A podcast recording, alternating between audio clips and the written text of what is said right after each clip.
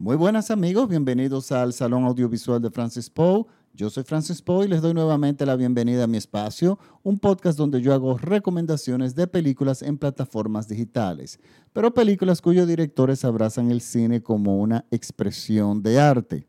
Para esta semana les traigo una recomendación de la plataforma de Apple TV Plus. Miren, la plataforma de Apple TV Plus, muchas personas ni siquiera saben que está funcionando, incluso en República Dominicana está funcionando.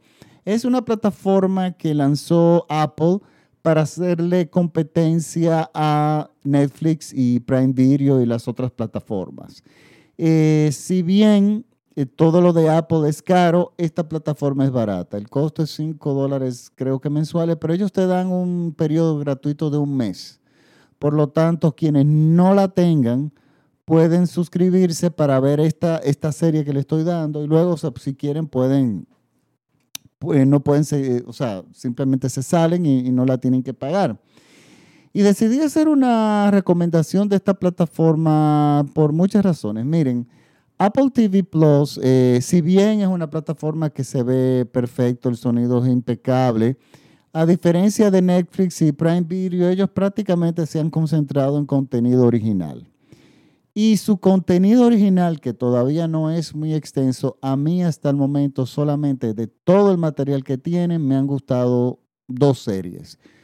Una que va por la primera temporada, estamos esperando la segunda, eh, y que más adelante le digo el nombre, se me escapa ahora mismo, pero y esta serie que le voy a recomendar hoy que se llama Defending Jacob, defendiendo a Jacob. Y este, por miren, yo estuve a punto de quitar Apple TV Plus porque estaba muy indignado con el material que ellos estaban, están elaborando. Es un material que a mi entender es muy masticado, dirigido a adolescentes o entrando de repente a la adultez eh, nada extraordinario. Incluso buscaron nombres relevantes, eh, importantes en la industria para que le produzcan material. Y simplemente a mí no me ha gustado eso, nada de lo que hay. Pero le di la oportunidad a esta serie. Y voy a recomendar una serie hoy porque también, eh, que es muy raro que yo lo haga, que yo utilice los podcasts para recomendar series, porque las series, como yo he dicho, eh, muchas veces la primera temporada me gusta y después se vuelve un desastre.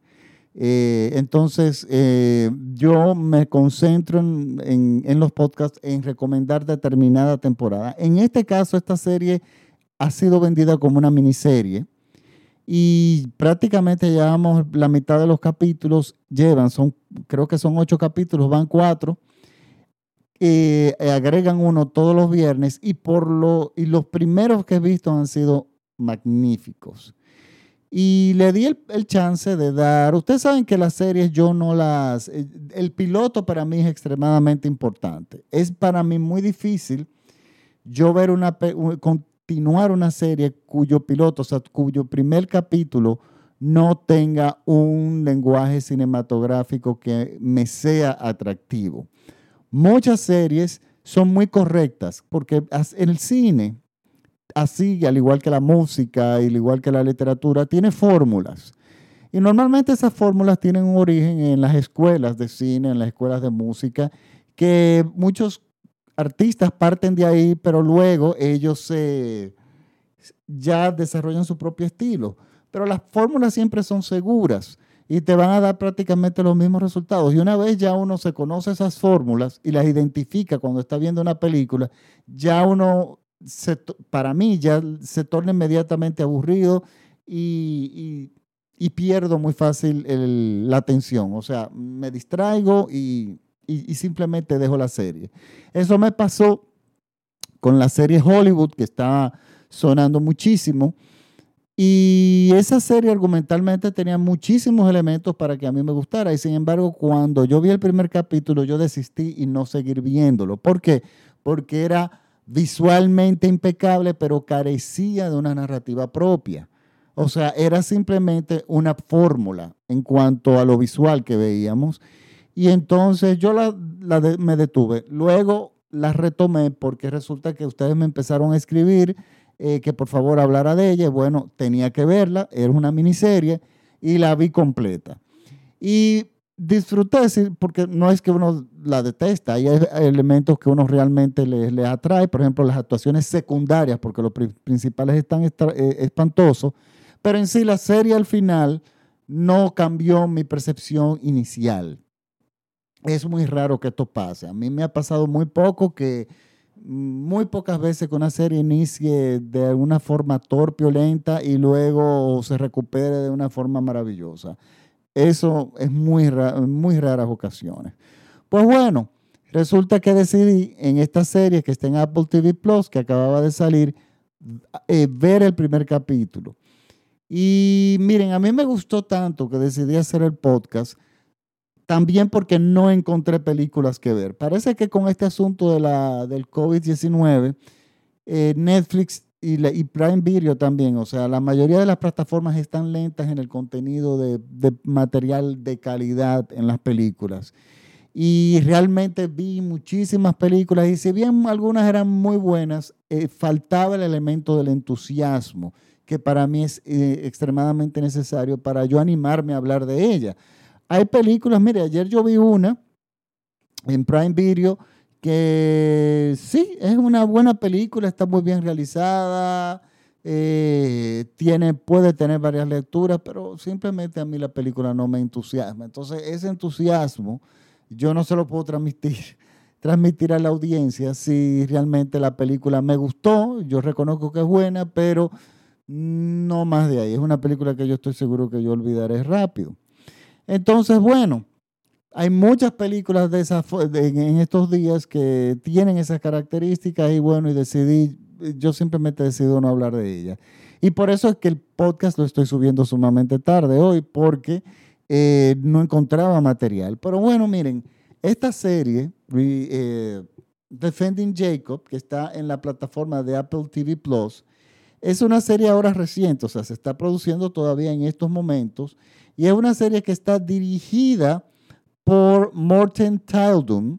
Está basado en una novela muy popular del, que tiene el mismo nombre y los protagonistas son Chris Evans, Michelle Dockery, eh, Martel, Cherry Jones y Pablo Shaver.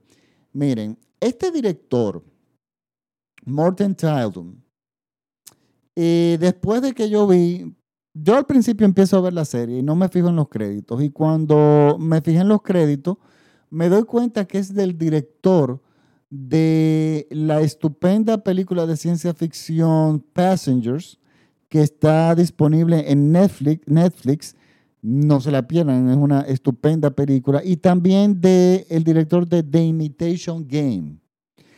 Ahora, a mí me sorprendió mucho que estas tres películas, o sea, The Imitation Game, eh, Passengers y esta serie de televisión son totalmente divorciadas en estilos uno de, una de la otra, lo cual me define, define al director como un artesano extraordinario, porque estamos hablando que The Invitation Game nos cuenta la historia de, este, de esta persona que en la Segunda Guerra Mundial inventó el aparato que decodificó los, eh, los mensajes secretos de los alemanes y con eso él pudo ayudar a, que se ganara la guerra. Él es una pieza indispensable en la Segunda Guerra Mundial. Y Passengers trata la historia futurista, o sea, una ciencia ficción de una chica que va a otro planeta y está invernando. Y resulta que despierta 90 años antes de llegar a su destino final por un desperfecto técnico. Y entonces, bueno, son películas totalmente diferentes. Y esto me gusta. Y cada una tiene su lenguaje propio, pero siempre dentro del terreno del cine. O sea, este señor sabe definitivamente hacer cine. Y de hecho voy a caerle atrás todas las películas que me faltan de él porque tiene unas cuantas, incluso series, que no recuerdo haberla visto. Y eso significó, o sea, eso me ayudó, yo de identificar al director, a quedarme a ver ya los otros capítulos, aunque ya yo estaba decidido a partir del primero. ¿Qué nos cuenta Defending Jacob? Miren, Defending Jacob nos cuenta una historia que la hemos visto y la hemos escuchado muchísimo en el cine. Y también de repente en la televisión, de repente, de repente con otro giro. La historia en sí no es muy original, pero el tratamiento que le da es lo que hace esta película realmente, yo diría, hasta el momento, estos capítulos mágicos. Y, resulta que nos cuenta la historia de este señor, de esta familia, que es una eh, que tienen un hijo de 15 años, un solo hijo, 14 años aproximadamente, un chico que entendemos que es normal, un poco tímido, pero nada, un, adolescente que le gustan las cosas de los adolescentes del momento. El padre es un investigador de la policía, trabaja para hacer las investigaciones de crímenes eh, en la policía y la mujer, la esposa, es una mujer que está en el mundo del mercadeo y la publicidad y es muy exitosa. Es una familia de clase media, de repente media alta, que está muy bien y que entendemos que funciona muy bien. Bueno, resulta que cerca de la casa de estas personas en un parque que da de camino a la escuela del el chico, encuentran el cadáver de un adolescente que era compañero de clase del hijo de ellos. Eso fue una situación, esto es un pueblo pequeño que, que consternó absolutamente a todo el mundo, fue una muerte violenta y resulta que los padres son sorprendidos por la policía, o sea, a él lo que inicio, bueno, originalmente asignan al padre al caso, luego lo desligan del caso porque resulta que entre los médicos forenses encontraron entre las, entre, en, el, en el cuerpo las huellas digitales del niño, del hijo de ellos, y vinculan al niño con el asesinato. Esto es, inmediatamente esto te atrapa. Y esto se dice al principio inmediatamente de la película. Pero ¿dónde está realmente el valor y lo que nos atrapa? Hay varios elementos. Uno de esos elementos es que se nos cuenta una historia secundaria que es dependiente de la historia principal, que es sobre dos pasados del papá, del padre, del niño, pero pasado, perdón, uno es futuro donde él está dando unas declaraciones que no sabemos qué es esa situación, pero él está dando declaraciones. Otra, el pasado del padre. Y entonces tenemos la situación de este jovencito, que nosotros, el público, nos sentimos eh, eh, totalmente, eh, hasta cierto punto confusos, porque en algunos momentos nosotros lo vemos como un chico totalmente inocente, pero en algunos otros momentos nosotros empezamos a dudar de su inocencia. Y entonces, no solamente eso nos pasa a nosotros, le pasa a otro personaje de la película que viene a llover sobre mojado en esta situación. Señores, no es solo el argumento, sino es la y las actuaciones que no les quiero, las actuaciones son formidables todas, pero es el aspecto de la narrativa visual que esta película nos atrapa. Yo quiero llamarles la atención en una secuencia para que la observen desde el punto de vista cinematográfico, incluso, incluso aquellas personas que no son muy estudiosas del cine. La secuencia donde ellos, bueno, lógicamente, eso no es ningún secreto, se lo tienen que imaginar, los abogados, los padres contratan a una abogada para que defienda al niño y contratan a una tipa extraordinaria. Y la tipa, la señora, eh, esta abogada resulta que le va a hacer su primera entrevista al niño, los padres están presentes, y ella le va a hacer una serie de preguntas, pero esas series de preguntas ella lo está utilizando de forma profesional. O sea, ella quiere saber cómo ella va a abordar el caso. Ella no está cuestionando ni le interesa si el niño es inocente o no, sino cómo ella va a orquestar su caso. Y ella empieza a hacerle preguntas al niño sobre eh, como si fuese en la corte. O sea, fueron preguntas rápidas, directas, precisas y duras, todas ellas. Y si ustedes notan que la cámara, el plano que elige el director para el niño cada vez que va a responder, es un plano muy poco convencional. O sea, no es un primer plano, no es tampoco un plano general, no es un contrapicado, o sea, la cámara está elevada mirando al chico, pero tampoco muy elevada, elevada, sino como en término medio. Y la sensación que nos da es como de ambigüedad, incluyendo con sus respuestas. Sin embargo, la cámara la, presenta a la, abogada fría y directa en un plano. Pero el plano de donde nosotros enfocan al niño está distorsionado en cuanto a la cámara, al espacio y a la iluminación.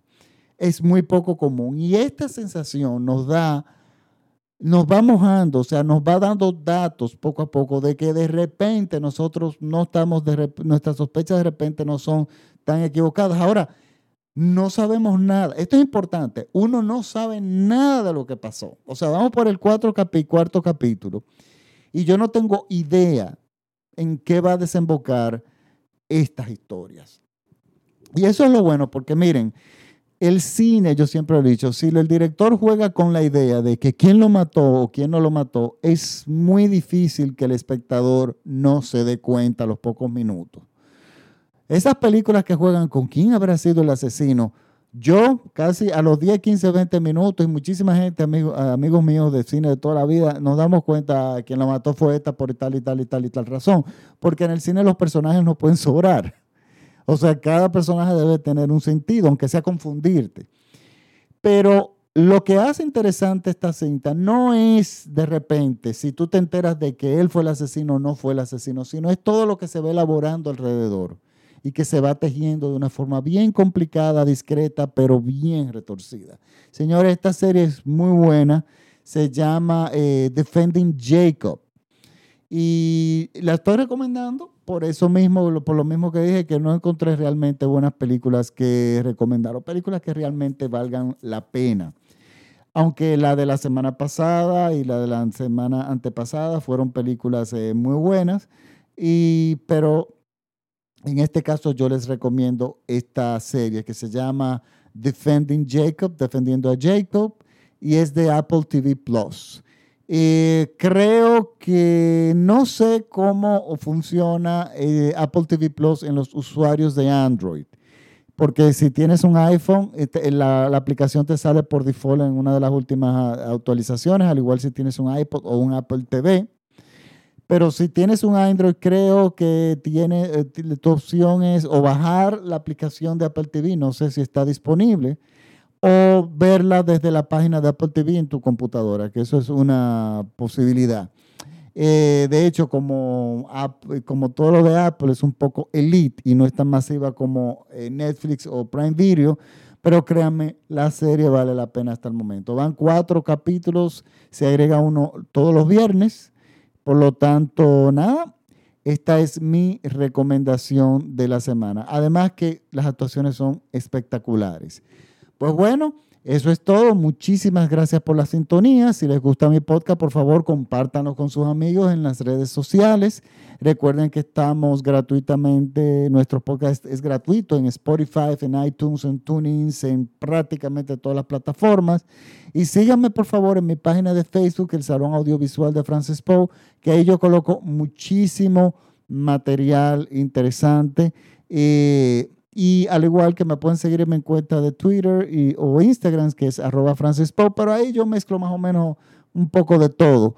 Pero la verdadera página que me permite cargar mucho material y de repente cortos, yo subí un corto esta semana bellísimo, es la del el Salón Audiovisual de Francis. Bueno, eh, les, les, recuerdo que este programa es escuchado en todo México vía radiola.com.mx. Y eh, nada, nos despedimos hasta la próxima semana. Muchísimas gracias por la sintonía. Chao.